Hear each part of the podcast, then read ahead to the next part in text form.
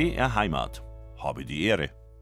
Und die Ehre hat heute Tom Viehweg aus dem Studio Nürnberg. Grüße Sie einen wunderschönen Vormittag in ganz Bayern. Heute am Tag der Entspannung nach all den Wetterkalamitäten der letzten Tage wird es mit den Schneeschauern heute zu Ende gehen und dann erwartet uns ein wunderschönes sonniges Wochenende, bestes Skiwetter, zumindest da, wo es geht. Und bis dahin sprechen wir über gesunde Ernährung, die allem Sport auch zugrunde liegt. Denn in diesen Minuten hat sie ihre Türen für Besucherinnen und Besucher geöffnet. Die internationale Grüne Woche in Berlin bis zum 28. Januar können dann auf dem Messegelände wieder Spezialitäten der Ernährungsindustrie probiert werden. Und gleichzeitig ist heute der 19. Januar der internationale Pop Popcorn-Tag. Ja, sowas gibt es auch. Auch ein beliebtes Nahrungsmittel für Kinogänger, aber zur gesunden mediterranen Küche gehört Popcorn sicher nicht.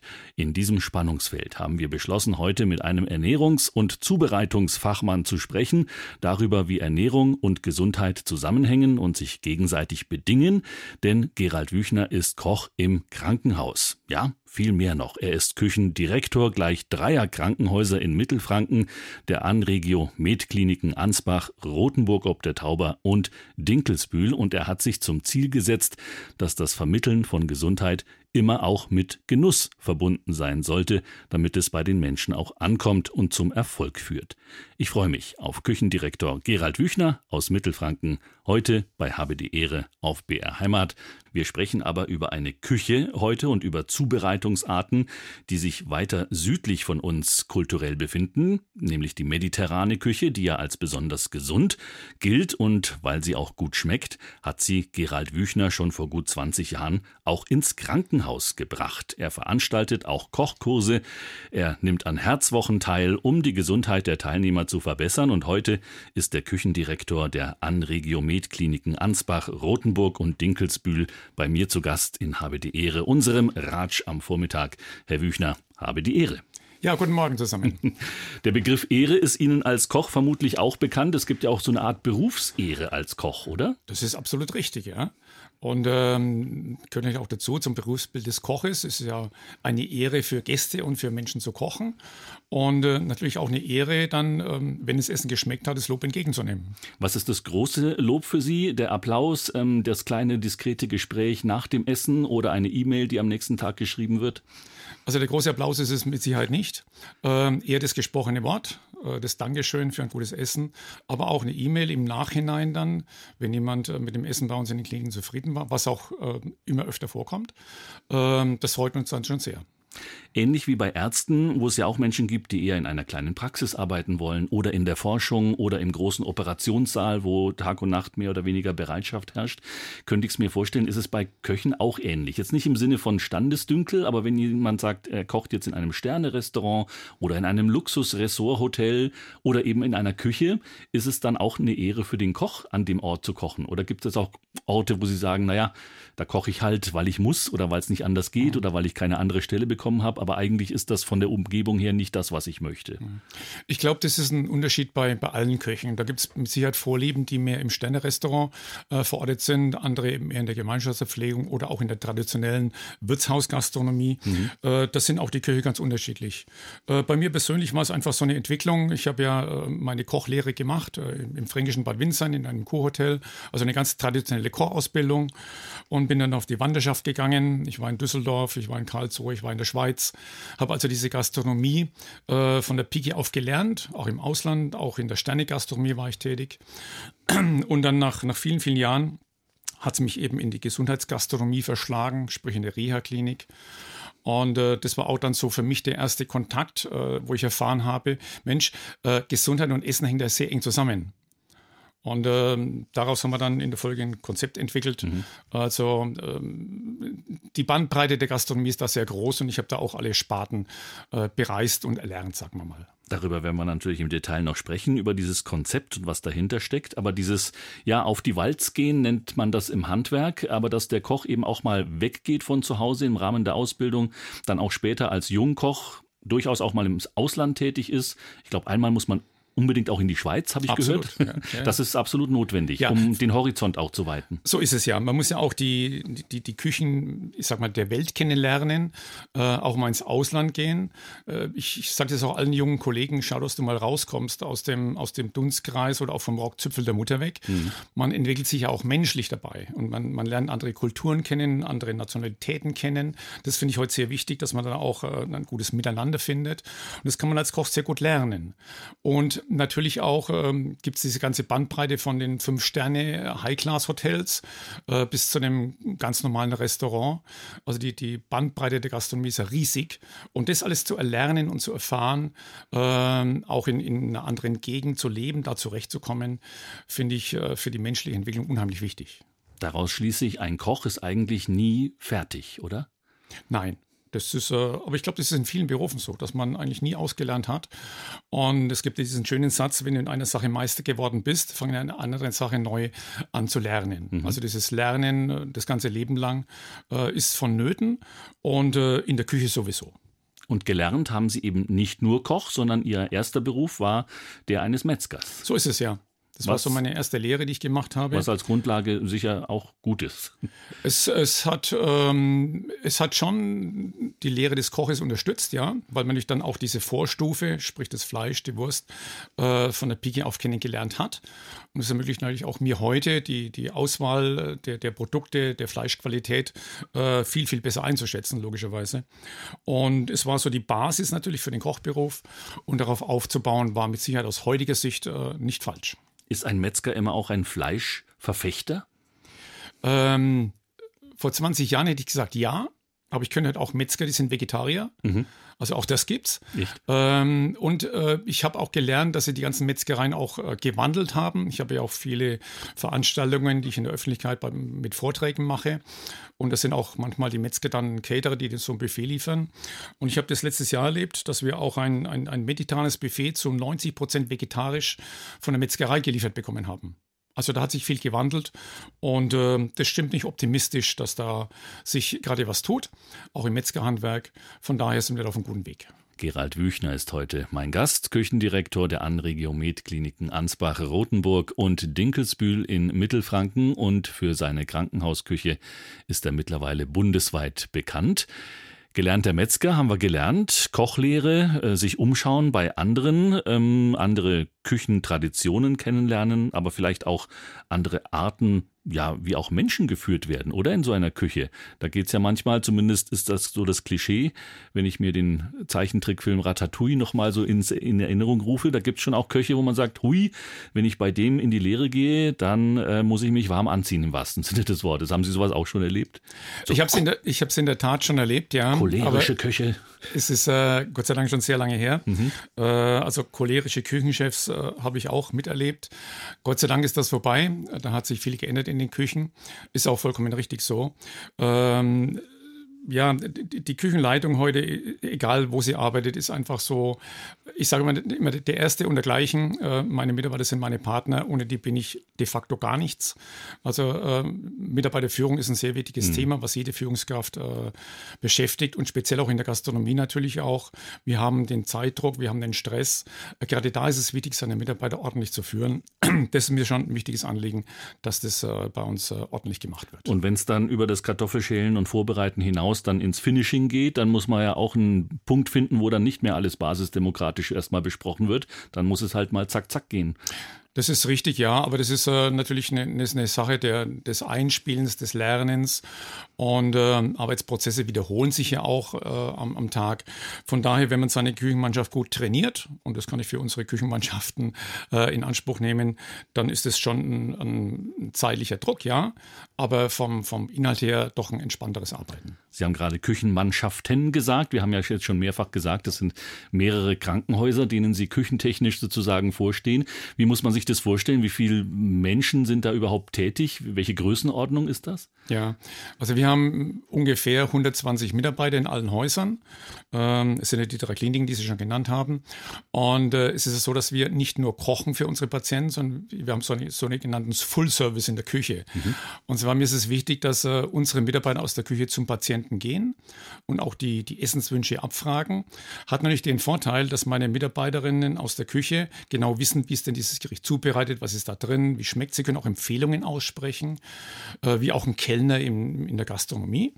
Und ähm, im Anschluss daran wird das Essen dann logischerweise in der Küche gekocht und wir servieren auch das Essen. Also wir bringen auch dann die Mahlzeiten zum Patienten, servieren das Essen und äh, sind dadurch vier, fünf Mal am Tag beim Patienten. Der kann uns seine Wünsche mitteilen.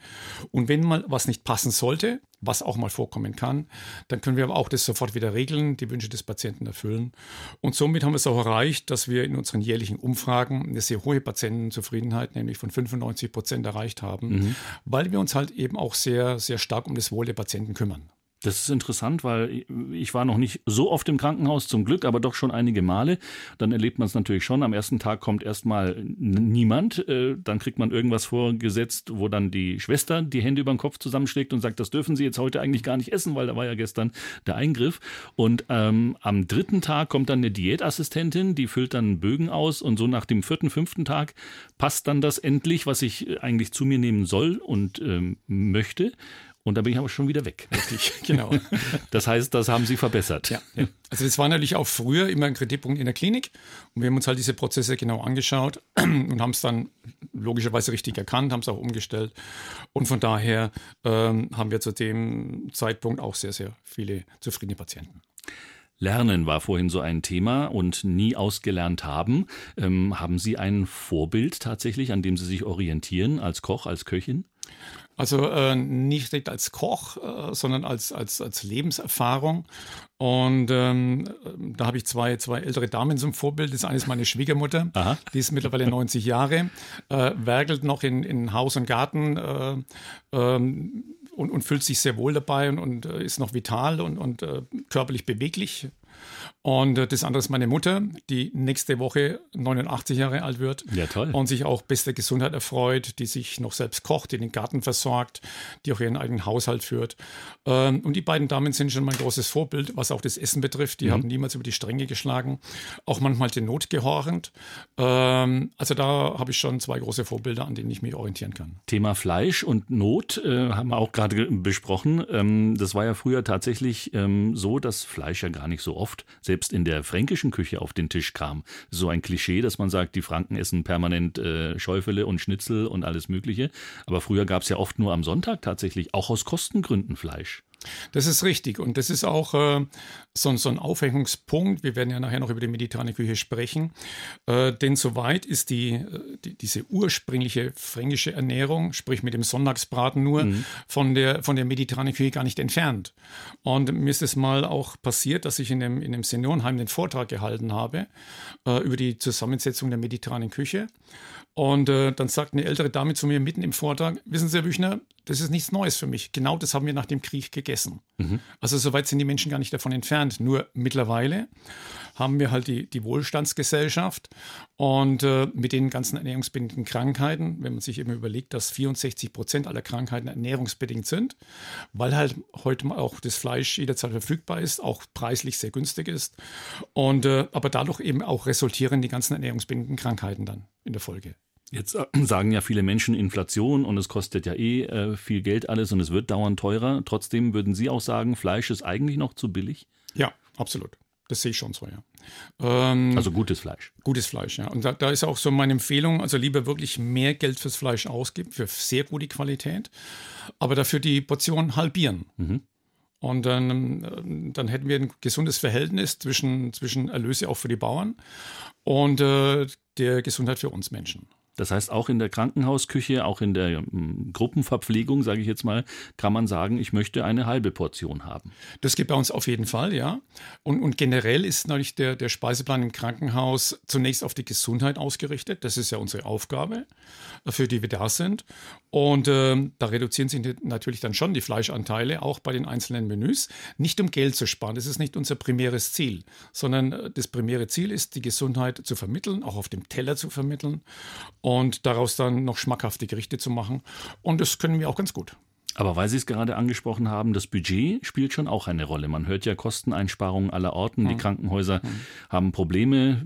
Hier bei uns in Franken, in Coburg, wenn wir äh, den Klinikverbund dort anschauen, jetzt erst Insolvenz angemeldet. Das liegt jetzt nicht an der Küche vermutlich, aber trotzdem wird man auch Auflagen bekommen als Küchenchef zu sagen, monatlich darfst du eben nicht mehr ausgeben als Betrag X. Ja, das ist natürlich so. Also das ist bei uns genauso wie in anderen Krankenhäusern auch. Wir haben kein unendliches Budget für das Essen.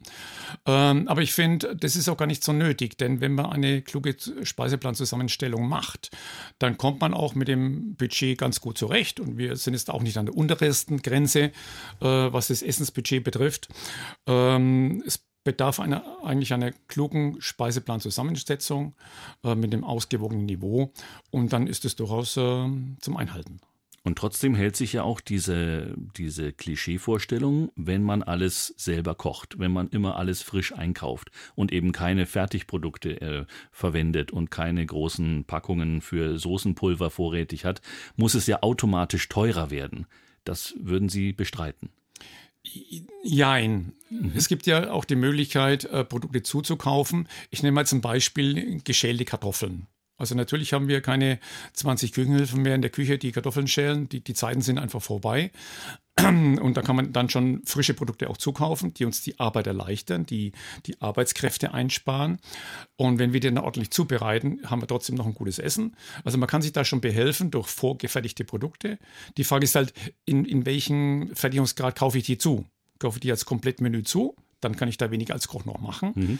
Aber wenn ich einzelne Komponenten zukaufe, die ich dann selbst noch zubereite, dann ist es ein ganz anderes Niveau. Also vorbereitet, aber nicht vorgekocht. So ist es. Mhm. Wenn ich heute krank wäre, ähm, sodass ich ins Krankenhaus müsste, in Ansbach, in Rothenburg mhm. oder in Dinkelsbühl, die von Ihnen Herr Wüchner, quasi bekocht werden. Was würde ich da zum Beispiel heute Mittag zum Essen serviert bekommen? Ja, wir haben heute Freitag, der, der traditionelle Fischtag, auch bei uns in den Kliniken. Und wir bieten ja jeden Tag drei Menüs an zur Wahl für unsere Patienten. Und äh, das Fischmenü ist heute ein Seelachsfilet in der, in der frischen Kräutersoße mit kleinem Gemüse. Dazu gibt es Petersilienkartoffeln und einen frischen Marktsalat. Das ist das Fischmenü. Aber natürlich gibt es noch zwei andere Menüs. Wir haben auch ein Menü mit Fleisch heute. Das ist frisch gekochte Pasta mhm. mit einer Sauce Bolognese äh, und Parmesan und auch einem Salat. Aber wir haben natürlich auch Patienten, die auf Fleisch verzichten möchten. Da gibt es heute einen Gemüsekuskus mit äh, gebackenen Kichererbsenbällchen und einem Gurkendip dazu. Ich denke, wir haben heute eine ganz schöne Auswahl für die Patienten und da wird mit Sicherheit auch jeder was finden heute. Und dieses Menü heute haben Sie wann geplant und sich überlegt? Ja, wir machen äh, unseren Speiseplan so in, in einem Turnus von einem Vierteljahr. Ähm, wir haben einen drei Wochen Speiseplan, der sich dann wiederholt. Denn wenn Sie bedenken, Sie haben es auch vorhin schon erwähnt, äh, die, die Durchschnittsbelegungsdauer eines Patienten bei uns sind fünf Tage. Von daher ist ein drei Wochen Speiseplan durchaus ausreichend. Das ist auch der, der Wirtschaftlichkeit geschuldet, dass ich eben nicht äh, zu großen Warenbestand habe, sondern da eben nach drei Wochen auch wieder ähm, dieselben Lebensmittel einsetzen kann. Und ähm, von daher ist das eine ganze, ganz schöne Ausgewogenheit, äh, mit der die Patienten ganz gut zurechtkommen. Und regional ist das eine, aber auch saisonal ist das andere. Das heißt, Sie überlegen sich dann auch schon, vor einem Vierteljahr, was könnte dann im Januar, Februar verfügbar sein, was gibt es für Wintergemüse und äh, haben dann Ideen für die Rezepte? Das ist absolut so, wie Sie es beschreiben. Ähm, Regionalität ist mir sehr wichtig und wir kaufen auch regional ein, da wo es möglich ist. Es ist nicht alles möglich. Ich ähm, bringe mal dieses Beispiel, wir sind in Franken und da gibt es auch den Karpfen. Also wir haben tatsächlich bei uns im Krankenhaus auch Karpfenfilet auf dem, auf dem Speiseplan stehen, auch Forellenfilets aus Franken, die wir aus dem Landkreis Ansbach auch beziehen. Aber da auch wieder natürlich in in die gesundheitliche Richtung. Es gibt jetzt nicht das gebackene Karpfenfilet, das auch relativ fett ist, sondern einfach ein Karpfenfilet gebraten, äh, mit dem Pesto mariniert, auch mit gebratenem Gemüse dazu. Ähm, wir haben äh, Gemüse aus dem Knoblauchsland, wir haben äh, Fleisch vom Metzger aus der Region, wir haben den Bäcker aus der Region. Also wir kaufen da regional ein, wo es geht. Und äh, ich glaube, da haben wir eine ganz gute Mischung gefunden, äh, wo wir alle gut damit zurechtkommen. Das heißt, heute am Freitag auch dieses Fischgericht wäre eben nicht der panierte Backfisch mit Remouladensauce und äh, Pommes. So ist es. Ähm, Gibt es bei Ihnen auch tatsächlich nicht? Nein, den haben wir nicht so auf dem Speiseplan. Ja. Und wenn ich Schnitzel und Schäufele von daheim gewohnt bin, was mache ich dann? Ja. Dann bin ich ja enttäuscht von dieser Küche. Das ist richtig, ja. Und da ist es natürlich wichtig, den Patienten abzuholen in, in, seiner, ja, in seiner Meinung, in seiner Gewohnheit. Und ähm, bei uns ist es so, dass jeder Patient mit der ersten Mahlzeit einen Informationsflyer bekommt zur mediterranen Küche. Ich muss ihm ja erklären, was er denn davon hätte. Mhm. Und wenn man bedenkt, dass 64 Prozent aller Krankheiten ernährungsbedingt sind. Also manchmal hat er, er hat das Schäufele den Patienten zu uns gebracht. Sozusagen, und, ja. und wenn natürlich dann der Patient im Krankenhaus das Schäufele wieder bekommt, sagt er, alles gut, ich habe alles richtig gemacht. Okay. Das sollte eben nicht passieren. Aber äh, Essen ist ja für viele Menschen ja auch eine Art Belohnung. Ähm, wenn man es weiterdenkt, ist es vielleicht auch mal irgendwann Sucht. Aber Belohnung ist ja schon so ein, so ein Aspekt, wenn man krank herumliegt, dann sollte man wenigstens gut essen dürfen können. Richtig. Weil man ist ja eh schon blöd dran. Genau. Das heißt, und dann, wenn man gleichzeitig noch eine Ernährungsumstellung vermittelt bekommt, äh, die man dann auch noch managen muss, ist es ein bisschen viel? Ne, ich glaube, es ist nicht viel. Und da gibt es so einen kleinen Ausweg, den ich den Patienten immer erzähle und auch in meinen Vorträgen immer erzähle. Es gibt so eine Genussregel, die ich immer, immer wieder anbiete. Und zwar versuchen Sie mal 300 Tage im Jahr mediterrane Küche zu genießen, denn es ist ja Genuss pur. Mhm. Und äh, sündigen Sie auch 65 Tage in Form von Schweinsbraten, Schäufele, Currywurst mit Pommes. Und 65 Tage, das ist jeder Sonntag, das ist jeder Feiertag im Jahr. Das rechnen wir jetzt mal runter, genau. Und ich mhm. glaube, mit, so einer, mit so einer Genussregel kommt man ganz gut über das Jahr hinweg und muss sich eben nichts verbieten, auch diesen deftigen Genuss nicht. Wir sind ja Menschen, wir sind ja keine Maschinen. Ähm, aber ich bin immer so jemand, der, der auch das bessere Angebot machen möchte. Also Genuss ist ein Scheufälle mit zwei Knödel und einem Maus Bier dazu, keine Frage. Mhm. Genuss ist aber auch ein, ein leckeres gebratenes äh, Fischfilet in der Pfanne mit, mit Pesto mariniert und ein, ein gebratenes Pfannengemüse mit, äh, mit Petersilie drin, mit gerösteten Kernen drin und ein paar Kartoffeln aus dem Ofen geschmort mit Tomaten, äh, mit Zwiebeln, mit Knoblauch, mit Kräutern. Das ist auch Genuss. Und ich versuche halt die Menschen von dem einen Genießen zum anderen Genießen zu bringen. Denn der Genuss muss absolut bleiben, sonst geht es nicht. Herr Wüchner, wir haben vorhin gesagt, das ist ein Klinikverbund an Regiomet, heißt das, so ein Kunstwort. Ähm, warum hat man sich überhaupt äh, zusammengetan da in, in dem westmittelfränkischen Bereich? Ja, das ist wie, wie bundesweit auch, dass eben heute die, die, die, ähm, ja, der Sinn in Klinikverbünden gesucht wird, mhm. dass man einfach auch die, die Kapazitäten, die man hat, bündeln kann und auch wirtschaftlicher arbeiten kann. Äh, das ist so ein Momentum der Zeit, die, die bundesweit äh, gängig ist. Man spezialisiert sich dann vielleicht auch und teilt sich die Arbeit auf. Einerseits haben wir Ansbach natürlich, jetzt keine Großstadt, aber eine größere, immerhin die Regierungshauptstadt von Mittelfranken. Aber die anderen Kliniken liegen schon auch sehr im ländlichen Bereich. Ja, wir haben ja die, die Tatsache, dass der Landkreis Ansbach der flächenmäßig der größte Landkreis in Bayern ist. Von daher haben wir schon eine Entfernung von 30, 40 Kilometern zwischen den Kliniken. Das ist, äh, das ist so, ja. Und Ihre praktische Arbeit sieht dann so aus, dass Sie tatsächlich auch zwischen den Häusern mal unterwegs sind oder haben Sie einen festen Arbeitsplatz, wo Sie alles koordinieren? Kochen Sie eigentlich überhaupt noch? Ja, zwei Fragen, äh, die ich jetzt beantworten muss. Zum einen, äh, ähm, also mein Hauptbüro ist in Ansbach, weil es einfach die größte Klinik ist, weil dort auch äh, die, die größte Planungsarbeit im Moment äh, vonnöten ist. Aber ich bin immer wieder auch vor Ort in Rotenburg und auch in Dingelsbühl. Selbstverständlich, ich muss ja äh, mich um meine Mitarbeiter auch kümmern und auch sehen, was in den Kliniken dort passiert. Ja, ich fahre da quer durch den Landkreis und äh, bin in allen Häusern tätig. Ähm, die mediterrane die Küche war unser Thema.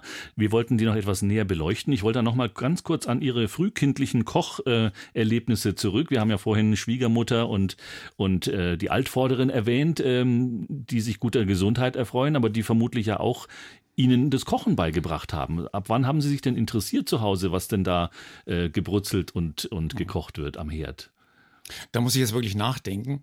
Aber ich glaube schon, dass ich äh, von, von frühester Jugend an am Kochen interessiert war. Und meine Mutter erzählt mir immer, dass ich immer gesagt habe, ich möchte Koch werden. Also Schiffskoch war immer so mein, mein, mein Traum. Das habe ich zwar nie erreicht und nie gemacht. Die große Freiheit. Ähm, ja, genau, ja. Aber Koch ist dann trotzdem geworden. Mhm. Und ähm, ja, auch die, auch die Küche zu Hause war, war schon geprägt von, von weniger Fleisch, von, von viel Beilagen, von viel Gemüse, die wir auch im Garten hatten. Und ähm, jetzt spanne ich eben diesen Bogen zur mediterranen Küche, die ich ja heute vertrete. Und äh, da ist halt auch dieses Hauptlebensmittel der mediterranen Küche das Gemüse. Und ähm, das ist mir ganz wichtig zu betonen, dass wir die mediterrane Küche absolut auch mit unseren regionalen Lebensmitteln umsetzen können. Mhm. Also das Weißkraut ist genauso gut wie die Aubergine, Karotten, Zwiebeln, alles, was, was es bei uns gibt. Dann gefolgt von den Kohlenhydraten. Ähm, da sage ich immer, Kohlenhydrate Verhalten zu sich nehmen. Ich muss halt immer wissen, was, äh, welche Leistung bringe ich an diesem Tag? Denn das Gemeine an den Kohlenhydraten ist, dass wir die verbrennen müssen an dem Tag, an dem wir sie essen. Und äh, wenn wir sie nicht verbrennen, dann ist unser Körper so schlau und sagt, gut, die hebe ich mir auf für schlechte Zeiten. Was ja im Krankenhaus, sage ich mal, man ist geschwächt, man äh, ist vielleicht bettpflichtig äh, sozusagen und man bewegt sich vielleicht ein paar Tage überhaupt nicht. So ist es ja. ja. Dann also das ist Im Umkehrschluss schon, sollte man wenig essen? Das ist natürlich schon, ne, es ist die Herausforderung dann im Krankenhaus, die, die Kalorienmenge so geschickt zu verteilen, dass halt äh, die Lebensmittel, die kalo kalorisch sehr zu Buche schlagen und eben äh, den Patienten, der sich nicht bewegt, äh, noch mehr belasten, die zu reduzieren. Also, also mehr Gemüse, mehr Salat. Ähm, und äh, um zurückzukommen nochmal zu den Kohlenhydraten, die der Körper nicht verarbeitet, die, die speichert er in unserem Körper. Das kann aber nur in Fett machen. Mhm. Und ähm, er hebt es auf für die schlechten Zeiten, die aber niemals kommen. Und der Körper hebt auf und hebt auf und so entsteht Übergewicht. Mhm. Ähm, wenn wir weitermachen bei der Lebensmittelzusammensetzung der mediterranen Küche, ähm, dann gehört natürlich auch Salat und Obst dazu. Das ist ein wichtiges Merkmal der mediterranen Küche. Äh, die Olivenöle und auch Rapsöle sind die Hauptfettquellen in der mediterranen Küche. Und das die sind Haupt die mehrfach ungesättigten, oder? Die einfach ungesättigten einfach Fettsäuren. Ungesättigt. Ja. Mhm. Mehrfach ungesättigte Fettsäuren haben wir in Butter, Sahne und Schmalz. Das sind die Milchschlechten. So und die einfach ungesättigten Fettsäuren sind im Olivenöl und im Rapsöl, mhm. die halt auch unsere Blutautobahnen frei halten. Und äh, die Haupteiweißträger in der mediterranen Küche sind eben Fisch und die Hülsenfrüchte, also Erbsen, Linsen, Bohnen. Und das ist so die Hauptzusammensetzung der mediterranen Küche. Und das rote Fleisch, sprich Rind- und Schweinefleisch, wird eben im Sinne der mediterranen Küche selten gegessen. Aber gibt es schon, also wenn ich an Griechenland denke, da wird schon auch äh, äh das äh, Beefsteaky und ähnliche äh, Hackfleischformen sind ja da sehr beliebt. Oder in Italien isst man auch gern mal eine gute Tagliata, das ist ein Trumpfleisch. Ja. Aber in der Regel essen die maximalen Salat dazu und eben nicht noch einen Berg Spätzle oder, oder äh, Kartoffelklöße. Liegt darin irgendwie auch das Das ist in der Tat Geheimnis? so, da haben wir wieder diese Kohlenhydrate, die ich vorhin angesprochen habe. Ne? Wenn ich halt Fleisch mit einem Berg Kohlenhydrate esse, dann ist es halt die die, die, doppelte Menge an Kalorien, die ich quasi dazu mir nehme. Ne? Das ist dann eher ungünstig. Ähm, und, und nochmal auf Griechenland zurückzukommen. Natürlich essen die auch Fleisch. Auch an Feiertagen wird mal ein ganzes Lamm gegrillt und dann ist auch eine große Portion Fleisch auf dem Teller. Aber in der Regel ist es schon sehr, sehr vegetarisch, also sehr gemüsebetont, sehr salatbetont. Äh, das kann ich auch mir feststellen auf meine, bei meinen Reisen nach Kreta. Das heißt, vielleicht passen sich die Gastronomen, die bei uns mediterrane Küche in Restaurants anbieten, so ein bisschen dem deutschen Geschmack an. Ich habe mal gehört, zumindest äh, war, galt, galt das für die asiatische Küche, habe ich mal mit einem asiatischen Koch gesprochen, der gesagt hat, wenn ich das kochen würde, was ich hier in Deutschland für euch koche, würden die mich in, in Thailand auslachen. Das ist ähm, bei den Griechen genauso. Mhm. Also die, die großen Fleischportionen, die man hier in Deutschland beim Griechen bekommt, äh, findet man in, in der Taverne äh, auf Kreta auf dem Land nicht. Wobei viele griechische Restaurants jetzt auch schon dazu übergehen, seit einer gewissen Weile diese kleinen Vorspeisen, genau. so diese Meses zu, anzubieten, wo man sich so Bausteine zusammensetzen kann, was ja auch in ihrem Sinne vermutlich ist. Absolut. Und eben kleine Portionen ja, eigentlich ja. sind. Das ist auch für mich so die, die, ursprünglichste Art des Essens, das ist auch Liebe. Ne? Mhm. Also wenn man dann in, in, in, in eine griechische Taverne geht und bestellt eben 10, 15 kleine Portionen mit einer Gruppe von vier Personen, dann kann auch jeder von jedem essen. Man hat eine Vielfalt auf dem Tisch stehen und äh, ist dann trotzdem nicht zu erschlagen von einem wuchtigen Gericht. Und das ist halt die, die Gastfreundschaft und äh, zur mediterranen Küche gehört auch dieses Lebensgefühl, dieses Miteinander essen, miteinander sprechen beim Essen und nicht eben nebenbei Fernsehschauen. Ähm, das gehört genauso dazu zum Genießen wie die, die mediterrane Küche selbst an sich mediterran kochen, aber gleichzeitig regionale Gemüse verwenden. Das haben Sie vorhin kurz gestreift. Jetzt sind wir natürlich mitten im Winter, haben auch ja klassische fränkische, bayerische Wintergemüse, wie zum Beispiel Petersilienwurzel fällt mir da ein, oder eben bei uns klassisch auch das Sauerkraut natürlich. Äh, geht das mit Ihnen, mit, mit Ihren Vorstellungen von mediterraner Küche zusammen, dass man auch das, wofür die Deutschen so bekannt sind im Ausland, The Krauts, also Sauerkraut, äh, da auch irgendwie einbaut, kreativ? Also pa passt für mich absolut dazu. Sauerkraut ist auch ein sehr Vitamin C-haltiges Gemüse, auch ein Saisongemüse. Und ähm, ich erinnere mich da an, an meine Kochzeit am, am Starnberger See. Und äh, da hatte die, die Seniorchefin ein Lieblingsgericht, das war nämlich bayerisches Hechtenkraut. Und da wurde wirklich Sauerkraut mit dem Hecht zusammen gegart. Also Kraut passt auch sehr gut zu einem Fisch, absolut. Ähm, aber nochmal, um dieses Wintergemüse zu zeigen und auch ähm, so in diese, diese preisliche Richtung mal zu gehen. Ich habe einen absoluten Favoriten äh, beim Gemüse und das ist, ist das sogenannte Suppengemüse, das Sie alle kennen. Da, da, ist Sellerie drin, da sind Karotten drin, da ist Lauch drin. Wenn man Glück hat, ist auch noch eine Petersilienwurzel drin. Und wenn man mal so eine Portion Gemüse kauft, das sind so meistens so 750 Gramm, die kosten mal knapp über einen Euro. Also zwei Portionen Gemüse. Und wenn man die klein schnippelt, in der Pfanne im Olivenöl brät, ein paar geröstete Kerne dazu gibt, hat man ein, ein saisonales Gemüse, das relativ preisgünstig ist. Und wenn ich das dann im Jahresverlauf immer aufwerte mit meinem saisonalen Frischgemüse, also jetzt im Winter nochmal mit dem Weißkraut, mit dem Rotkraut, mit dem Würsing. Im Frühling dann, wenn der Spargel kommt, im Sommer mit den Zucchinis, mit den Auberginen, habe ich immer eine, eine, bunte Gemüsemischung, die aber vom Preis her relativ günstig ist. Und so kann ich das ganze Jahr, Jahr über relativ preisgünstig äh, Gemüse zu mir nehmen und äh, es macht einfach Spaß, sowas zu kochen.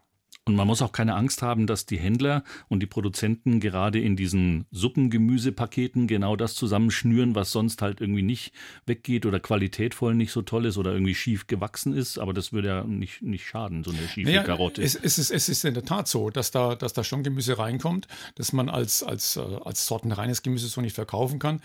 Aber was ist denn daran schlecht, wenn eine Karotte etwas krumm ist oder gebogen ist? Äh, vom, von den Inhaltsstoffen her ist es genauso gut. Äh, das ist für mich absolut legitim legitim. Also bei weitem kein Ausschuss. Überhaupt nicht, nein. Die andere Möglichkeit wäre zu sagen, man kauft beim äh, Discounter irgendwo äh, eineinhalb Kilo äh, Gemüse Tiefkühlsäckchen und haut die einfach in die Tiefkühltruhe und hat dann auch immer, wenn man es braucht, greift man rein und hat eben genau diese Mischung. Ähm, Tiefkühlkost, was ist dazu zu sagen? Also ich will das nicht ausschließen. Im, im Gegenteil, in besonderen Fällen empfehle ich das sogar. Ähm, es spricht nichts gegen eine Tiefkühlgemüsemischung, die aber, aber sortenrein ist, sage ich mal. Also da jetzt keine, keine Soße außenrum ist oder die, die, der berühmte Blub im, in, in der Soße drin. Mhm. Äh, das meine ich jetzt nicht, sondern einfach sortenrein. Das kann ich auch so gefroren in die Pfanne reingeben und langsam braten. Dann habe ich dasselbe Ergebnis. Habe mir auch viel Arbeit gespart. Äh, dagegen spricht überhaupt nichts. Wo ich so kein großer Freund davon bin, sind Fertiggerichte mit vielen Zusatzstoffen. Ähm, da würde ich eher davon abraten. Also alles, was vorverarbeitet ist sozusagen, das ist grundsätzlich mal nicht unbedingt äh, gesundheitsfördernd. Richtig, ja. Ich, ich will es jetzt nicht ausschließen, mal in der Situation, wo es halt mal schnell gehen muss.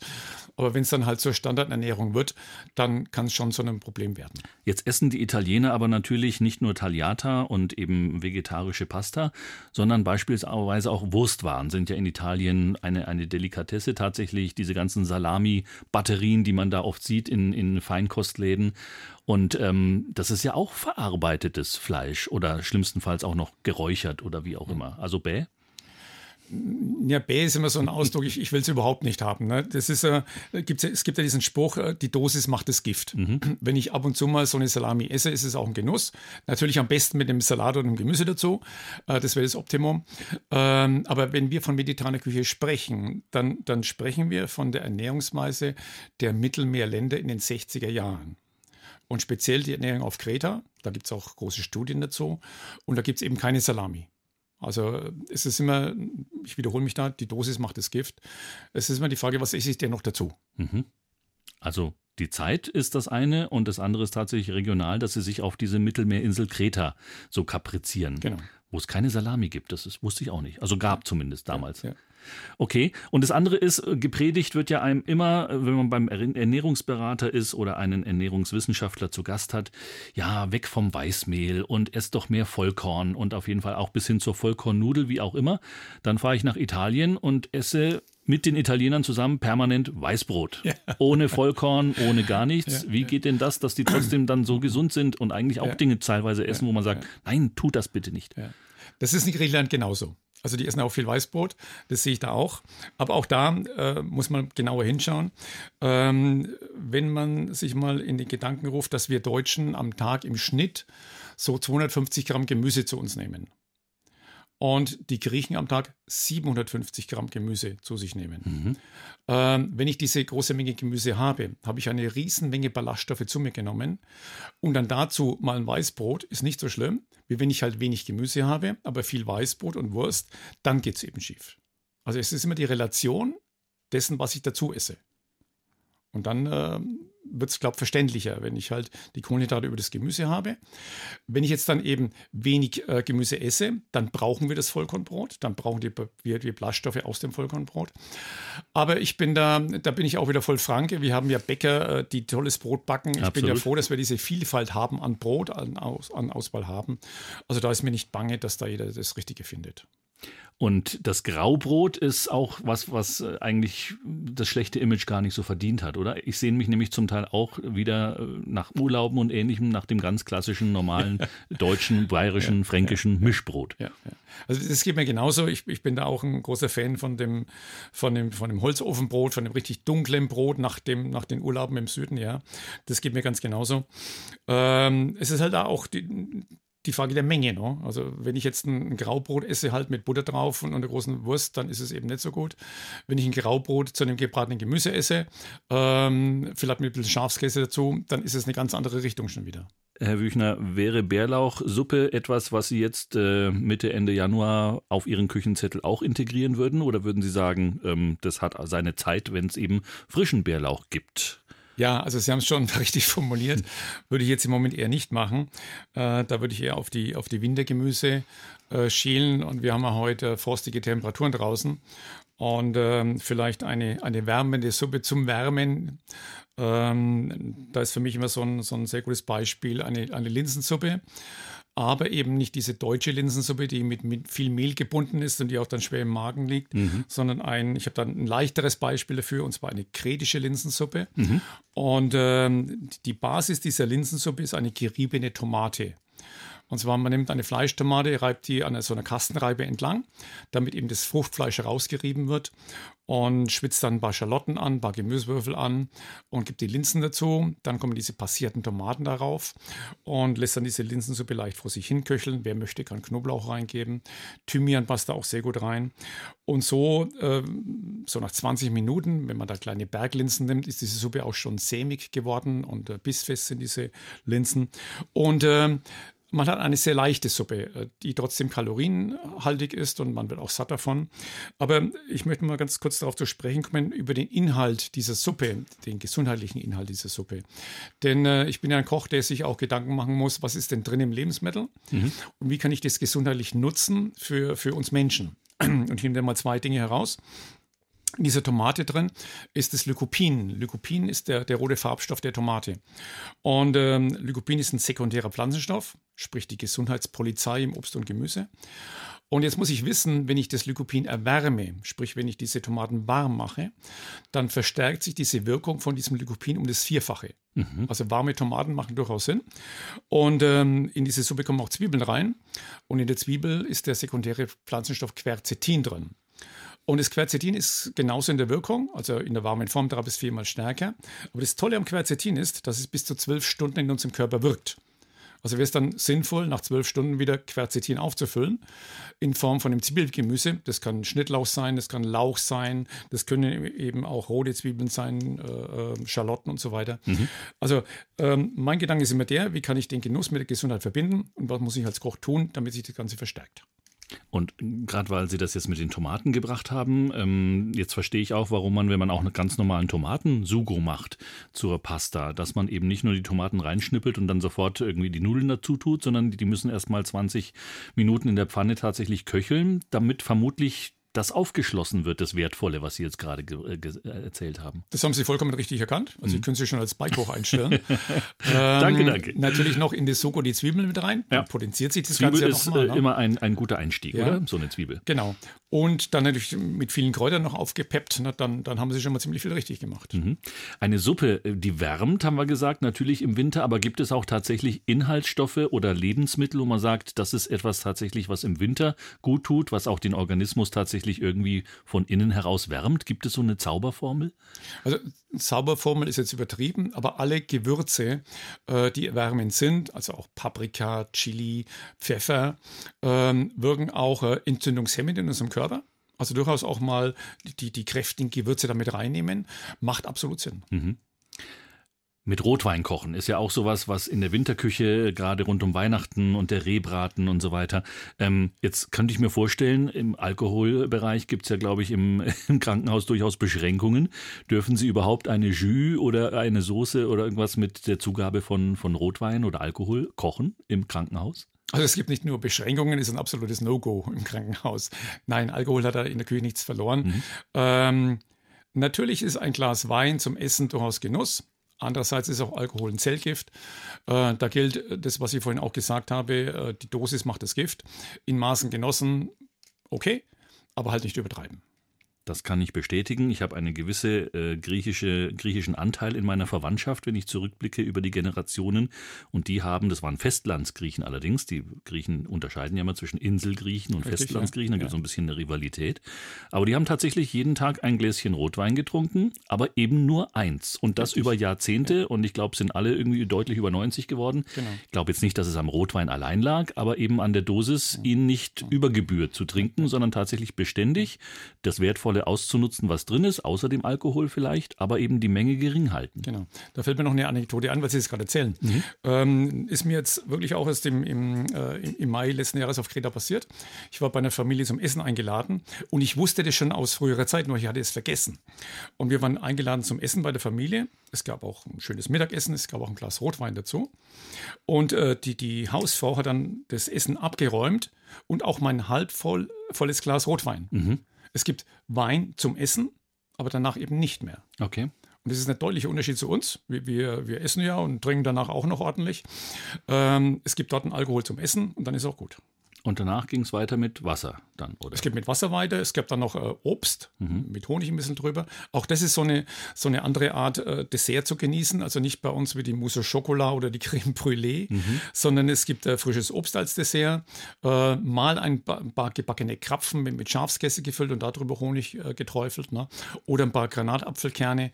Äh, also Obst ist dort ein traditionelles Dessert, das man auch in jeder Taverne bekommt, ohne es bestellt zu haben. Das kommt automatisch nach dem Essen auf den Tisch.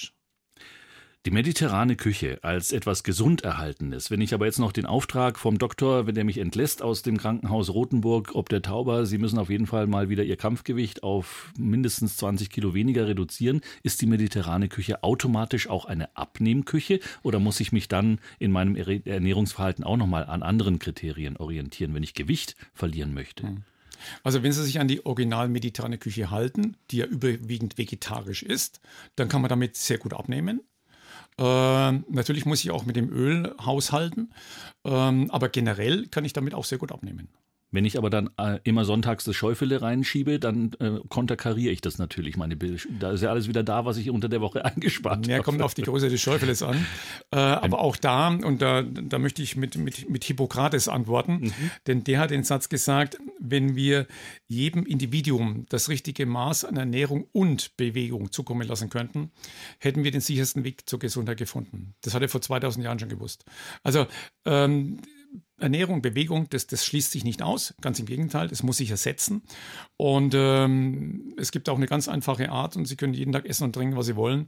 Sie müssen nur jeden Tag 30 Kilometer laufen und alles ist gut. Genau. Also das ist tatsächlich auch der Trugschluss. Man ernährt sich gesund und nach, äh, nach äh, Küchenvorschlägen aus ihren Rezeptbüchern, bewegt sich aber sonst nicht mal einen Schritt äh, und wenn es regnet schon gar nicht, weil es so ungemütlich draußen ist. Das funktioniert natürlich nicht. Die Nein. Bewegung ist essentiell. So ist es ja. Und oft sind es ja nicht die Mengen zu viel, die man äh, sozusagen essenstechnisch sich gönnt, sondern es ist der Mangel an Bewegung. Absolut. Auch so eine, so eine Volkskrankheit bei uns in Deutschland. Und ähm, deswegen versuchen wir auch immer, äh, auch in den Vorträgen darauf hinzuweisen, Ernährung und Bewegung müssen sich ergänzen, sonst funktioniert es nicht. Stichwort noch Suppe, da wollte ich nochmal nachfragen. Ähm, wärmendes Lebensmittel, Sie haben vorhin äh, die Zubereitung auf kretische Art mit den Linsen uns nahegebracht. Ähm, werden Suppen allgemein ein bisschen unterschätzt? Ähm, die waren zum Teil ja vom, ähm, vom Küchenkalender so ein bisschen verschwunden, hatten so ein bisschen das Image des Altbackenen. Dann vor ein paar Jahren gab es äh, plötzlich Suppenküchen, also kleine Restaurants, Bistros, die quasi nur Suppen angeboten haben, aber dann schon so ein bisschen in der modernen, vielleicht auch leicht asiatischen asiatisch angehauchten Küche. Welche, welchen Stellenwert hat die Suppe im Krankenhaus, außer dass es so die klassische Vorspeise ist? Es gibt immer irgendwie eine Suppe vorher. Ja, also Suppen sind nach wie vor äh, en vogue, finde ich, äh, haben auch ihre Berechtigung. Und äh, Sie haben es vollkommen richtig erwähnt, äh, auch in, in der Gastronomie finden Suppen wieder immer mehr ähm, auf den Speiseplan zurück. Und äh, aber natürlich auch Suppen in Form von Eintöpfen. Also das ist auch das, was bei uns auch wirklich jede Woche auf dem Speiseplan steht. Der, der traditionelle Samstagseintopf. Mhm. Äh, natürlich nicht mehr so schwer wie früher, äh, aber hat durchaus seine Berechtigung und äh, ist für mich immer noch äh, ähm, was, was absolut modern ist. Warum fällt aber vielen Köchen äh, im Herbst und im Winter nichts anderes ein als die klassische Kürbissuppe? Mhm. Ähm, da gibt, muss es doch mehr geben. Ja, es gibt sicherlich mehr. Ne? Also da, wenn ich da nehme den Sellerie, die Pastinaken, ähm, den Lauch, also Lauch ist ein fast vergessenes Gemüse, aber so ein geschmorter Lauch aus dem Ofen mit Karotten ist ein Traum, noch mit Parmesan überbacken, also gibt nichts Besseres. Ne? Also die ganzen Wintergemüse, also auch der, der, der Würsing oder auch das Weißkraut, ähm, mal, mal als Suppe, als, als Eintopf verarbeitet, ähm, da fällt mir schon vieles ein. Und ist ja gar nicht so schwer, oder? Man braucht eigentlich einen guten Pürierstab und dann kann man aus fast allem eine Suppe machen. Ja, kann man, aber die Frage ist, muss immer alles püriert sein? Mhm. Ich kann es ja auch mal so garen, dass es noch bissfest ist. Und das ist ja oftmals auch so, wenn ich dann diese Wintergemüse zur, ähm, ja, alles tot püriere, dann, dann hat es natürlich nicht mehr diesen Geschmack, wie wenn ich was auf etwas draufbeißen kann, wenn ich einen Biss habe. Also ein, ein Weißkraut einfach mal blätterig geschnitten, in der Pfanne angebraten, ein paar Karotten dazu, äh, ein paar frische Kräuter dazu, mit einer Brühe aufgefüllt ähm, und zum Schluss vielleicht ein Petersilienpesto oben drauf geträufelt, ist ein Traum von der Suppe. Und die Linsen, die Sie erwähnt haben, da ist bei meinem letzten Einkauf äh, mir aufgefallen, es gibt ja nicht nur die einen Linsen. Es gibt ja mittlerweile fast ein ganzes Regal mit roten Linsen und braunen Linsen und allen möglichen anderen Berglinsen und Tallinsen. Ja. äh, ist das alles gleichberechtigt oder würden Sie sagen, ähm, man könnte sich konzentrieren auf vielleicht zwei? Mhm. Arten. Also, also meine absolute Lieblingslinse ist wirklich die Berglinse, mhm. weil sie A schnell gar wird ich muss dazu nicht eine Stunde da kochen. Ähm, die, die roten Linsen auch ganz gerne, aber eben nur ganz, ganz kurz gegart. Die verkochen leicht äh, und, und werden dann auch so blass. Also man muss die wirklich ganz, ganz kurz garen. Und weil wir gerade über die Berglinsen gesprochen haben, ich habe neulich ein neues Rezept gemacht und wir haben in den Anregio-Mit-Kliniken demnächst so eine vegane Aktion. Und die Rezepte sind schon alle gekocht und auch alle fotografiert. Und ich habe eine, eine vegane Moussaka gemacht. Mhm. Also Moussaka ja mit, mit viel Fleisch, mit viel fetter Soße im Original. Wir haben das Ganze etwas leichter gemacht. Und ähm, man macht dann eben diese Berglinsen auch mit ein paar Zwiebeln angeschwitzt, gibt einen Tomatensugo drunter. Wir haben vorhin schon darüber gesprochen. Das ist quasi diese Basis für diese Moussaka. Und grillt äh, Auberginen und Kartoffeln im Backofen und schießt das dann ein und backt es im Ofen. Und dann sind eben diese Linsen, der, der Hackfleischersatz sozusagen, ein, ein tolles Gericht und die Linsen sind super verarbeitet. Das heißt, man könnte auch einen Bolognese-Ragout klassischerweise mit Hackfleisch ähm, durchaus mit Linsen genau, ersetzen. Ja. Und der Effekt ist halt dann noch der, man Hackfleisch hat ja auch Eiweiß und, und der Körper braucht ja auch Eiweiß.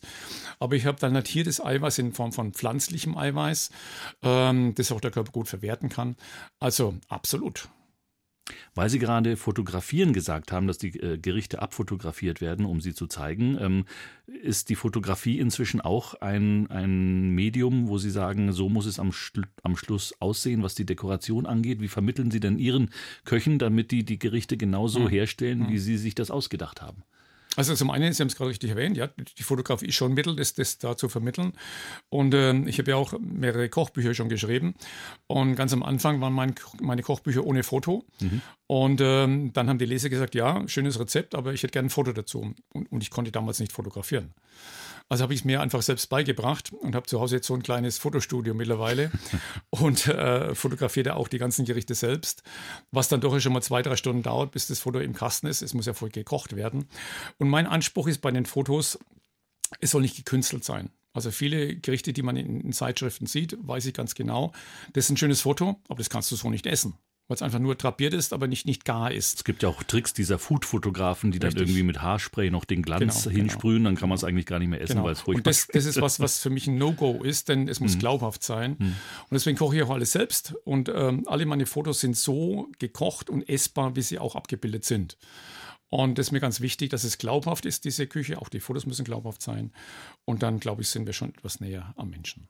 Und als letzten Aspekt das Anrichten eines Essens, ich spreche jetzt mal diese etwas schmucklosen grauen Krankenhaustabletts an, die ich so kenne, ich weiß nicht, ob es die noch gibt, aber das Auge ist schon auch mit, oder? Ja, das ist mit Sicherheit so. Das Tablett brauchen wir nach wie vor. Ich muss ja das Essen von der Küche zum Patienten transportieren. Da gibt es auch Hygienevorschriften. Das Essen muss heiß zum Patienten kommen. Da, da gibt es eben noch keine andere Möglichkeit, es zu tun. Aber natürlich kann ich auch das Essen für einen Patienten schön anrichten. Und Sie haben es erwähnt, das Auge ist mit. Das ist absolut ein, ein wichtiger Punkt für uns. Ähm, aber das schaffen wir. Das zeigt eben auch diese, diese hohe Zufriedenheit unserer Patienten bei den Umfragen. Das können wir ganz gut. Aber wenn wir jetzt schon dabei sind, diese Praktiken im Krankenhaus nochmal kurz zu besprechen, was mich immer erstaunt hat als Patient, ähm, klar, es gibt Essenszeiten, ist ja auch wichtig, dass das irgendwie alles äh, vom, vom Arbeitsablauf her passt. Warum kriegt man immer das Abendessen so früh? Oh, also grundsätzlich immer kalt. Äh, erstens also die Frage, zweimal warm ist, äh, braucht man nicht oder warum ist es so? Und dann um 17.30 Uhr. Hm, hm. Warum? Das kann ich Ihnen auch nicht sagen. Bei uns ist es nicht so. Okay, tatsächlich. Also ähm, ich kenne aber dieses Thema. Mhm. Ähm, gibt auch schon Krankenhäuser, die servieren das Abendessen um 16.30 Uhr. Äh, Vielleicht für mich Schichtwechsel oder so. Das ist ganz mag andere sein, Gründe ja, hat. ja, mag sein, aber mhm. auch unverständlich für mich. Wir haben das wirklich auch äh, analysiert und sind es angegangen. Bei uns gibt es ganz normale Essenszeiten, also wirklich Frühstück von äh, Viertel vor acht bis Viertel nach acht, Mittagessen Viertel vor zwölf bis Viertel nach zwölf und Abendessen äh, Viertel vor sechs bis Viertel nach sechs. Und gleichzeitig gibt es ja auch diese Empfehlung, abends nicht allzu spät zu essen, weil es dann wieder irgendwie den Schlaf behindert. So ist es, ja. Also das ja, hat ja. vielleicht mehrere Gründe, warum genau, ja. man so früh zu Abend ist. Und äh, den Transport zum Patienten, das ist auch noch was, was mich interessiert. Diese Wägen, die da durch mhm. lange Gänge geschoben mhm. werden. Es soll heiß und warm zum Patienten kommen, haben Sie auf einmal gesagt. Auf der anderen Seite haben Sie gesagt, nicht alles tot kochen, tot pürieren, alles ein bisschen al dente vielleicht, dass es noch Biss hat. Jetzt wird es dann natürlich vom Kochvorgang Vorgang irgendwie logistisch erstmal durchs halbe Krankenhaus geschoben. Wie stellt man da sicher, dass es, wenn man es dann aufmacht, nicht einfach Matsch ist oder hm. verkocht oder die Nudeln sind brutalst weich? Hm. hm. Ne, man muss halt dann beim Kochprozess schon mit beachten, dass ich ja noch diesen Transport habe. Das heißt, ich muss den Garpunkt richtig wählen. Und dann muss ich logischerweise auch versuchen, nach dem Anrichten möglichst schnell beim Patienten zu sein. Und das ist ja auch der Vorteil unseres Full-Service, den wir haben, dass eben die Küchenmitarbeiter Essen anrichten und dann sofort anschließend das Essen servieren. Also es wird nicht mehr lang äh, irgendwo zwischengelagert und bleibt stehen, sondern wir sind natürlich als Küche daran interessiert, unser Essen so schnell wie möglich zum Patienten zu kriegen, mhm. weil wir genau das vermeiden wollen, was Sie gerade erwähnt haben. Das heißt, das Essen wird auch ausgegeben von Küchenpersonal und nicht vom Pflegepersonal, so was ich auch schon mal äh, ja, erlebt ja, habe, ja. dass die Krankenschwester gesagt hat, das Essen ist schon da, aber ich muss kurz noch mal einen Verband wechseln und dann hat es eine halbe Stunde gedauert, war das Essen kalt. Und genau aus diesem Grund haben wir das umgestellt eben bei Anregamed, weil natürlich die Krankenschwester mit anderen Tätigkeiten äh, beschäftigt ist, ist ja auch verständlich in der heutigen Zeit und äh, deswegen macht eben die Küche diesen Service äh, beim Patienten und damit haben wir sehr gute Erfahrungen gemacht. Und äh, das wird auch nach wie vor beibehalten über die Renaissance oder die weitestgehend wichtige Rolle der Suppe in der mediterranen Küche haben wir schon kurz gesprochen, auch mit Rezeptempfehlungen. Im Übrigen hat mein heutiger Gast Gerald Wüchner auch schon mehrere Rezeptbücher geschrieben zu unterschiedlichen Themen und wir haben auf unserer Homepage, wenn Sie unter BR Heimat schauen und auf unsere Sendung habe die Ehre klicken, auch zwei dieser hm, ja, kulinarisch-literarischen Empfehlungen, möchte ich jetzt mal sagen, äh, mit Bezugsquelle. Wobei man sagen muss, ähm, es ist natürlich so ein bisschen inflationär, dass jeder Koch inzwischen auch ein, ein Buchautor ist. Ähm, da gibt es schon noch Unterschiede zwischen der praktischen Arbeit und einem Buch. Das mussten Sie auch feststellen, Herr Wüchner. Und Ihre Bücher sind jetzt nicht einfach so auf dem Massenmarkt erhältlich, sondern Sie haben auch bestimmte Kooperationspartner. Da geht es wieder Stichwort Herzgesundheit zum Beispiel dazu, wo man diese Rezeptbücher bekommen kann. Ja, also mein Kooperationspartner seit nunmehr auch 20 Jahren ist die Deutsche Herzstiftung in Frankfurt, die auch der, der Verlag des Buches ist und auch dort, nur dort kann man es bestellen. Äh, einzige Ausnahme noch sind die Besucherbistros in den Regelmitkliniken. Und äh, diese Bücher freuen sich mittlerweile äh, sehr gute Nachfrage.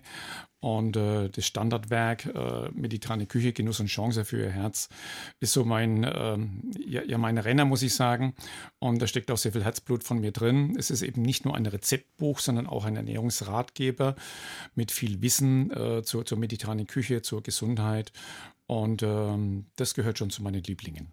Und da gibt es insgesamt beispielsweise jetzt allein in diesem Standardwerk 200 dieser herzgesunden Rezepte. Das geht von gefüllten kretischen Pastetchen, Paprika mit Schafskäse gebacken, mediterranes Pfannengemüse haben wir schon mehrfach erwähnt heute, aber auch den Fisch, Stichwort Freitag wieder, Saibling beispielsweise mit Basilikum oder Zitronenhähnchen aus dem Ofen.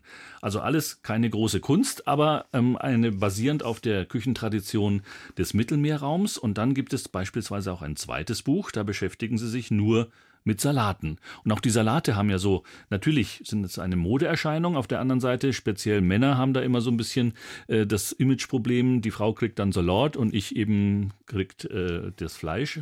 So wird es dann auch meistens serviert. Aber Salate sind auch so was Unterschätztes, oder? Ja, man, äh, Sie haben es angesprochen, das war auch so der Grund, warum ich dieses Buch überhaupt geschrieben habe. Äh, denn ähm, in diesem Salatbuch sind ja 52 Salatrezepte drin. Das heißt, der Anspruch war von mir, alle Menschen zu bewegen, mal einen großen Salatteller in der Woche zu essen, deswegen 52, und auch die Männer mit ins Boot zu holen. Es gibt eben nicht nur Salat, sondern diese Salate sind kombiniert schon mal mit etwas Geflügel, mit etwas Fisch, mit etwas Käse. Also immer so attraktive Salate, die quasi äh, das Gemüse, den Salat mit Eiweiß kombinieren und das Ganze raffiniert zusammengestellt. Ähm, auch, auch optisch ein sehr, sehr schönes Buch. Aber jetzt äh, mal Hand aufs Herz, Tomate, Mozzarella. Ähm, oder der berühmte äh, Blattsalat mit Putenbruststreifen, den wir echt überall angeboten bekommen. Fehlt da die Fantasie, das muss noch was anderes geben als Vorspeise, oder? Mal was Peppigeres, was ja, Ungewöhnliches, ja, ja, das so, so, so altbekannt, schon altbacken. Naja, äh, Sie haben es gerade erwähnt, ähm, die Salate finden Sie jetzt eher weniger in meinem Buch. Mhm. Ein Salat, der mir jetzt gerade einfällt, ist so ein, so ein Salat aus gebratenem Gartengemüse, also wirklich bunt gerad, äh, buntes Gemüse in der Pfanne gebraten, dann mariniert mit ein bisschen Essig und dazu einen gebratenen Schafskäse, aber jetzt auch nicht dieser ganz normale Feta-Käse, sondern so eine, so eine Ziegenkäserolle in Scheiben geschnitten, die im Mehl gewendet und dann da auf den Salat mit oben drauf oder auch Salate mit, mit Obst kombiniert, mit gebratener Birne ähm, oder eben auch geschmorte Salate, so, so ein geschmorter, gegrillter Mittelmeersalat, also wirklich Tomaten, Paprika, Zwiebeln äh, geschmort, äh, dann mariniert mit Balsamessig, mit gehobeltem Parmesan oben drüber.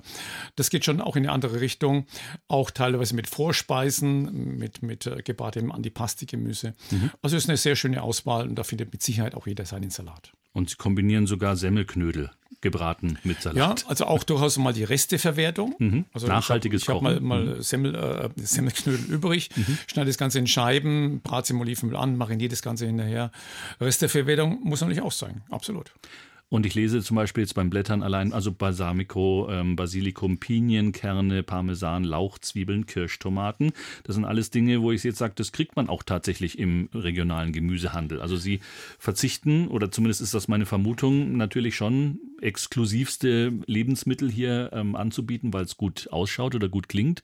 Und dann versucht man die einzukaufen und kriegt die gar nicht. Ja, das ist also mein ganz großer Anspruch bei allen meinen Rezepten. Und ähm, es ist wirklich so, wenn ich, wenn ich ein neues Rezept kreiere und ich weiß, ich brauche jetzt ein neues Fischrezept oder Fleischrezept oder Gemüse, dann gehe ich einkaufen durchaus auch zum Discounter, wo, wo, der Großteil von uns einkaufen geht und, und irre da so durch das Geschäft und, und suche dann mir meine Lebensmittel zusammen. Ich muss ja mit den Lebensmitteln kochen, für den, die, die auch der Großteil der Menschheit bekommt und sich leisten kann. Und ähm, deswegen kaufe ich da ein, wo alle einkaufen, kreiere, kreiere daraus meine Rezepte. Mhm. Und äh, es ist, wie Sie sagen, es muss sich jeder leisten können, es muss jeder bekommen können. Darum geht es bei meinen Rezepten. Sie begleiten aber die Menschen jetzt nicht beim Einkaufen, aber sehr wohl beim Zubereiten dieser Speisen. Also dieses Vermitteln der Technik, wie man sowas herstellt, wie man sowas abschmeckt, wie man sowas kocht, ähm, das ist auch eine große Passion von Ihnen. Ähm, wann sind Sie darauf gekommen? Gleich am Anfang schon, dass Sie gesagt haben, es ist auch ein Vermittlungsproblem. Ich kann den Menschen Tipps geben und Ratschläge, aber wenn sie es zu Hause dann nicht äh, umsetzen können, dann nützt das Ganze ja nichts. Ja, das ist, ähm, da bin ich dann quasi der Not gehorchend gefolgt. Und zwar, als wir im Jahr 2000 die mediterrane Küche eingeführt haben, damals im Krankenhaus in Rodenburg, waren Patienten bei uns, die gesagt haben, ja, ich habe es verstanden, das, das, schmeckt ganz gut, aber ich kann es nicht zu Hause zubereiten. Wie, wie geht das denn? Und war, dann war für uns klar, dass wir einfach Kochkurse anbieten müssen. Mhm. Das tun wir auch seit dem Jahr 2000. Und äh, mittlerweile waren da über 5000 Menschen bei mir, die, denen ich die mediterrane Küche näher bringen durfte. Und äh, diese Kochkurse finden nach wie vor statt bei uns in, in Rotenbach der Tauber, sind auch über die Website von AND Recumet äh, zu buchen. Und es geht da, da wirklich darum, dieses praktische Vermitteln der mediterranen Küche, auch die Ängste zu nehmen, dass ich da eben exotische Lebensmittel brauche. Äh, aber auch, wir haben immer mehr Männer auch in diesen Kochkursen, auch denen da zu zeigen, du brauchst gar nicht so viel Fleisch. Und ich erinnere mich noch an den letzten Kochkurs, da kam dann ein Mann zu mir nach dem Kochkurs und sagte, Herr Wüchner, ich habe jetzt das Fleisch überhaupt nicht vermisst. Und es mhm. gibt wirklich in diesem ganzen Kochkurs ein einziges Gericht mit, mit Fleisch. Und es sind 100 Gramm Geflügel. Alles andere ist eher vegetarisch oder eben auch Käse dazu noch. Ähm, aber er hat es nicht mehr vermisst. Und genau das ist das Ziel, den Menschen zu zeigen, du kannst auch anders kochen, das schmeckt trotzdem gut, auch mit der ganzen Familie. Und das ist das Ziel dieser Kochkurse. Das heißt, man kommt ins Krankenhaus, um kochen zu lernen. Richtig, man ist nicht krank. Richtig. So ist es ja. Und ist auch ja. keine Voraussetzung, dass man vorher im Krankenhaus war. Nein, überhaupt nicht. Das Ziel ist es ja auch, Menschen gesund zu halten. Aber natürlich auch, wenn Menschen bei uns Patienten waren, denen zu helfen, sich weiterhin gesund äh, zu ernähren, die Gesundheit zu halten. Äh, wir machen beides. Wir machen Prävention und äh, eine Ernährung begleitend zur ärztlichen Therapie. Und wie ausgebucht sind diese äh, Kochkurse? Wie lange vorher muss man sich anmelden? Und dann die berühmte Frage, zahlt das dann auch die Krankenkasse? also es ist in der Tat so, äh, manche Krankenkassen bezahlen diesen Kochkurs auch, mhm. wenn es halt medizinisch äh, angesagt ist. Ähm, die Kochkurse sind schon sehr gut gebucht. Also der nächste freie Termin ist jetzt im, im April wieder. Am ähm, 23. April ist der nächste Kochkurs. Wie gesagt, man kann sich anmelden über die Andregemet-Seite. Ähm, ist aber für jedermann buchbar und äh, wir freuen uns über jeden, der zu uns kommt. Und ist auch kein Bucherpreis. Ich glaube, 50 Euro pro Person ja. muss man investieren. Genau. Für, wie lange dauert das Ganze? Das ist ein Vier-Stunden-Kochkurs. Da sind Essen und Getränke alle dabei. Viele Tipps äh, ums Olivenöl, äh, auch ums Rapsöl. Äh, man kann auch, wer möchte, dann uns, unser hauseigenes Olivenöl da mit nach Hause nehmen. Auch das bieten wir an. Oder auch tolle Essige mit, mit Honig kombiniert. Also es ist eine, eine runde Sache, diese Kochkurse. Und Sie haben speziell die Männer angesprochen. Ähm, wie wichtig ist es dann, dass man das auch zu so einem ja, ähm, Thema macht, mit dem eigenen Partner, mit der Partnerin, dass man also nicht alleine kommt mit vielleicht seiner Diagnose oder seiner drohenden Diagnose, sondern dass man es tatsächlich so partnerschaftlich macht, wenn man die Möglichkeit hat. Also halte ich für ganz wichtig, denn es geht ja darum, dass, dass beide wissen, worum es geht. Und wir erleben das immer öfter, dass auch wirklich Paare zu uns kommen, die das Ganze erlernen möchten oder äh, Lernen ist immer so ein, so, ein, so ein, trockener Begriff. Ich möchte die Menschen mehr motivieren, zu genießen, mediterran zu genießen. Und das Ganze, dass das Ganze gesund ist, ist halt so ein Abfallprodukt, das nehmen wir mit. Also der Genuss muss an vorderster Stelle stehen. Ähm, und dann funktioniert es auch mit, mit, mit den Männern, absolut. ähm, das eine ist, das Kochen hier regional zu lernen, im Krankenhaus, wie wir gerade gehört haben, vielleicht auch aufgrund eines Krankenhausaufenthalts, den man hinter sich hat, oder noch besser zur Prävention eines Krankenhausaufenthalts, dass man gar nicht in die Verlegenheit kommen muss.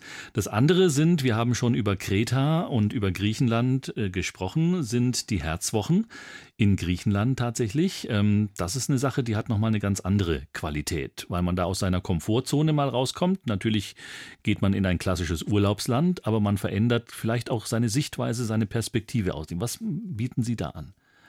Ja, die Herzwochen, da, dazu bin ich gekommen durch den äh, Kardiologen äh, Dr. Ulrich Hildebrand, ein, ein ehemaliger Chefarzt einer Reha-Klinik in Prien am Chiemsee.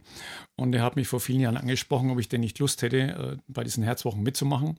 Ich muss zugeben, ich war am Anfang etwas skeptisch, weil ich mir das gar nicht vorstellen konnte, als, als äh, fränkischer Koch nach Kreta zu reisen, um, um dort eine mediterrane Küche zu lehren. Sie waren vorher noch gar nicht in Griechenland? Überhaupt oder? nicht, nein, nein.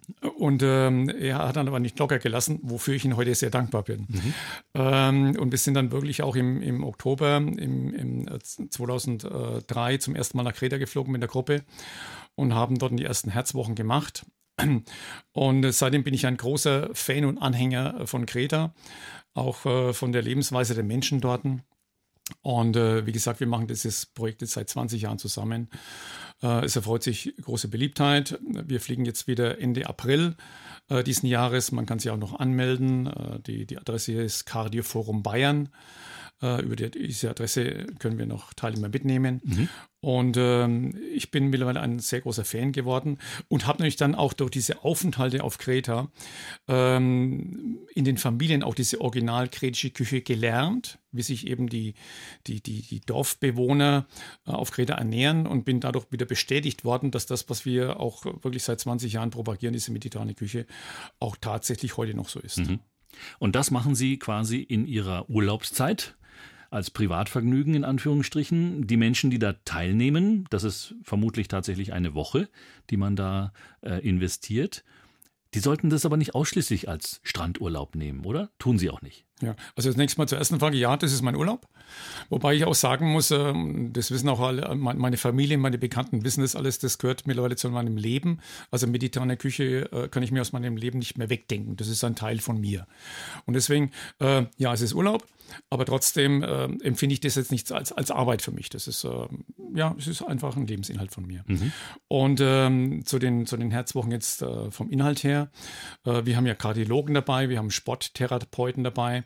Und es geht schon darum, äh, äh, Gesundheit, gesunde Lebensweise in einer schönen Umgebung zu vermitteln.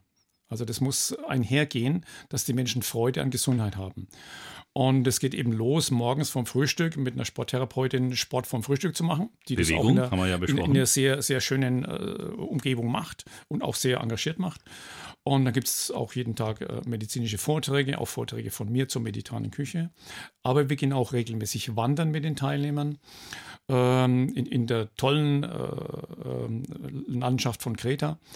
Und wer natürlich dann auch mal entspannen möchte, kann sich auch einen Tag am Strand legen. Also es ist kein Muss. Wir bieten einfach ein buntes Programm an. Jeder pickt sich das raus, was er möchte. Es gibt Entspannungsübungen, es gibt Malkurse, ist ja auch so eine Entspannungstechnik. Mhm. Also da ist ein breit gefährtes Angebot für jedermann. Und ähm, ich freue mich schon wieder, wenn es wieder losgeht im Mai. Ähm, wir stehen schon in den Startlöchern, die Planungen laufen schon. Also wir freuen uns da auf alle Teilnehmer, die mitkommen. Und ein Gläschen kretischen Wein, der ist auch erlaubt? Natürlich zum Essen wiederum. Absolut. Das gehört auch dazu. Und das Kochen ist tatsächlich auch so reizvoll, weil sie äh, jetzt nicht in einer Hotelküche dann wahlweise stehen äh, und nicht in einer Krankenhausküche, sondern sie kochen tatsächlich mit Perspektive ähm, und unter freiem Himmel im Endeffekt. Ja, ja, also wir haben wirklich das Privileg, dass das Hotel ähm, sehr, sehr auf uns äh, Rücksicht nimmt, auf uns eingeht und wir haben seit ähm, vielen Jahren schon, aber letztes Jahr eine ganz neu eingerichtete Küche mit Meerblick, wo wir unsere Kochkurse machen können. Also äh, man kocht und blickt aufs Meer also es ist einfach traumhaft. Also das Ganze in Kooperation und mit der Deutschen Herzstiftung. Man muss vielleicht auch dazu sagen, wer jetzt ähm, nicht unbedingt nach Kreta fliegen will oder sagt, da investiere ich keine Flugreise, der kann sowas durchaus auch in äh, Frauenchiemsee in Bayern machen. Also solche Herzwochen gibt es auch bei uns im Freistaat. Genau, so ist es ja. Also Dr. Hildebrand macht auch diese Herzwochen jährlich auf der Fraueninsel im Chiemsee und ähm, auch eine schöne Sache in, in, der, in der Umgebung eines Klosters natürlich. Da ist auch nochmal äh, ein ganz anderer Gedanke da. Also ähm, beide äh, Veranstaltungen sehr, sehr zu empfehlen. Bei Habe die Ehre haben wir heute hoffentlich ein schmackhaftes Gericht gekocht mit Vorspeise, mit Dingen, die wir als ähm, ja, Vorerzählung dessen, was Thema ist, gebracht haben. Dann einen Hauptgang mit Empfehlungen unseres heutigen Gastes und wir kommen jetzt sozusagen zum Dessert, äh, quasi zur ähm, ja zum zum Würzen. Hätte ich ganz gern noch mal eine Frage gestellt, Herr Wüchner. Salz ist ja äh, nicht wirklich ein Gewürz, aber ohne Salz wird's schwer. Auf der anderen Seite die Dosis macht das Gift, haben wir auch schon besprochen. Zu viel Salz soll es nicht sein. Was würden Sie denn sagen, abseits vom Salz, welches Gewürz darf denn bei keinem Gericht fehlen? Ich glaube, das kann man nicht so festlegen. Wir haben eine, eine, eine Vielfalt an Gewürzen und auch an Kräutern, äh, die ja schier unendlich ist. Deswegen würde ich mich da ungern auf ein, ein Gewürz festlegen. Also die Vielfalt macht es ja auch äh, und die Abwechslung macht es da auch. Da kann man in alle Richtungen gehen. Von daher nein, ein einziges Gewürz gibt es nicht. Und gibt es ein Gewürz, dem Sie begegnet sind, wo Sie sagen, zum Anfang Ihrer Karriere hat es das noch gar nicht gegeben? Das hat irgendjemand neu erfunden, neu zusammengemischt oder ein Trend hat es gebracht? Naja, also wenn ich mal zurückdenke, ist von so, so, so vor 40 Jahren, es gab diese ganzen Gewürzmischungen nicht, die es heute gibt. Und ähm, ich, ich habe neulich ein neues Gericht gemacht. Äh, da brauchte ich ein spezielles Gewürz dafür und ich habe es tatsächlich im ganz normalen Einzelhandel gefunden, also mhm. nicht im Spezialitätengeschäft. Von daher haben wir heute schon eine tolle Auswahl an Gewürzen und ich finde es auch super, dass man das so alles einsetzen kann. Also da gibt's, ist die Spielwiese der Gewürze sehr, sehr groß. Also Gewürze mindestens genauso wichtig wie die eigentlichen Lebensmittel, weil erst durch sie wird das Ganze dann richtig äh, interessant und manchmal sogar überraschend. Dass Sie Kochkurse geben, sowohl im Krankenhaus in Franken als auch auf Kreta, haben wir schon besprochen. Sie halten aber auch Vorträge in gesundheitsrelevanten ähm, Veranstaltungen, sage ich jetzt mal so. Da ist auch die Chance, mit Ihnen ins Gespräch zu kommen, sich das anzuhören, was Sie zu sagen haben und vielleicht danach vielleicht ein, ein persönliches Gespräch auch zu mhm. führen demnächst. Absolut, ja. Also diese Gesundheitsvorträge finden das Ganze ja über statt mit, mit verschiedensten äh, Teilnehmern und auch, äh, wo, es, wo es veranstaltet wird. Ähm, das nächste, was jetzt kommt, ist am 12. März im, im wunderschönen Schloss Nymphenburg in München ein, ein München-Chiemseer Arzt-Patienten-Forum. Das hört sich jetzt etwas sperrig an, ist aber, äh, sind Vorträge äh, von, von Kardiologen und äh, es gibt auch von mir einen Vortrag zur mediterranen Küche. Ähm, veranstaltet ist wiederum hier das Cardi-Forum Bayern, darüber kann man sich auch anmelden. Mhm. Äh, Ulrich Hildebrand ist der, der, der, der Autor dieser Veranstaltung oder der das veranstaltet. Und ähm, ist am 12. März ab 18 Uhr. Anmelden kann sich jedermann. Und ähm, das Highlight dieser, dieser Veranstaltung ist, dass es von, von griechischer Musik begleitet wird. Also auch hier soll die, die, die Seele mit angesprochen werden. Äh, ich freue mich schon sehr drauf und ähm, würde mich freuen, wenn ich da den einen oder anderen von Ihnen sehe. Sehr gerne. Vielen Dank für diesen Hinweis. Wir werden jetzt von fränkischer Musik äh, begleitet, hinaus begleitet aus dieser Stunde. Das Wochenende steht vor der Tür, wenn wir jetzt den Mund wässrig gemacht haben. Gleichzeitig sind wir ja noch ja, in den Monaten mit R, das heißt der Fisch, insbesondere der Karpfen, ist noch legitim. Gibt es da einen mediterranen kurzen Tipp, was wir vielleicht mit dem Karpfen anstellen könnten am Wochenende? Ja, ich bin dabei, gerade unser neues Monatsrezept auf der Anregomet-Seite zu, zu kreieren. Und äh, was mir da so im Kopf schwebt, ist ein, ein Gröstel vom fränkischen Karpfen kombiniert mit Kartoffeln, mit Gemüse, äh, mit einem Pesto mariniert. Äh, es wird ein tolles Gericht ab äh, Anfang Februar auf der Anregiomet-Seite zu, zum Nachlesen und zum Nachkochen. Genau, anregiomet.de, das ist die Seite des Klinikverbunds. Dort finden Sie auch viele Rezepte, auch ein ganzes Lexikon zum Thema Zutaten, Rohstoffe und Lebensmittel können Sie nachschlagen. Gerald Wüchner, Küchendirektor des Anregiomet Klinikverbands, vielen Dank fürs hier gewesen sein. Gerne. Aus dem Studio Nürnberg verabschiedet sich Tom Viehweg. Gleich gibt es hier Aktuelles auf BR Heimat nach den 12 Uhr Nachrichten. Ich wünsche Ihnen ein schönes Wochenende. Servus und Ade aus Nürnberg.